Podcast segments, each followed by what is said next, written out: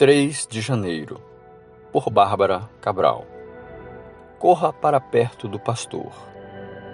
As minhas ovelhas ouvem a minha voz, e eu as conheço, e elas me seguem.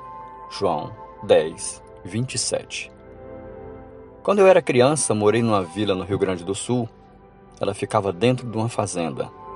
Lá é uma região de pampas e as pessoas usavam o campo para criar animais.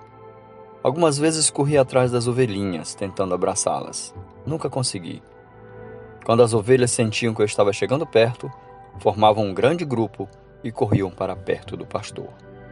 Podemos aprender lições preciosas com essas ovelhas.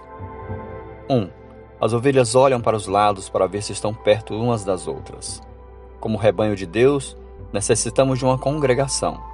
Devemos proteger nossos irmãos. Ovelha longe do rebanho vira comida de lobo. Crente fora da igreja cai nas garras de Satanás. 2. As ovelhas fogem ao menor sinal de perigo.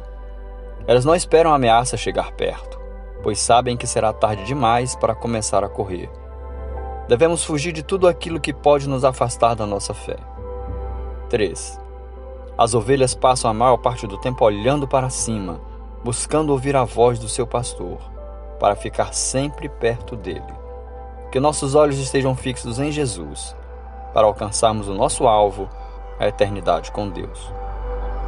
A Bíblia diz que somos ovelhas do pasto de Deus, que possamos correr para perto do pastor Jesus, pois só nele encontramos segurança e vida eterna.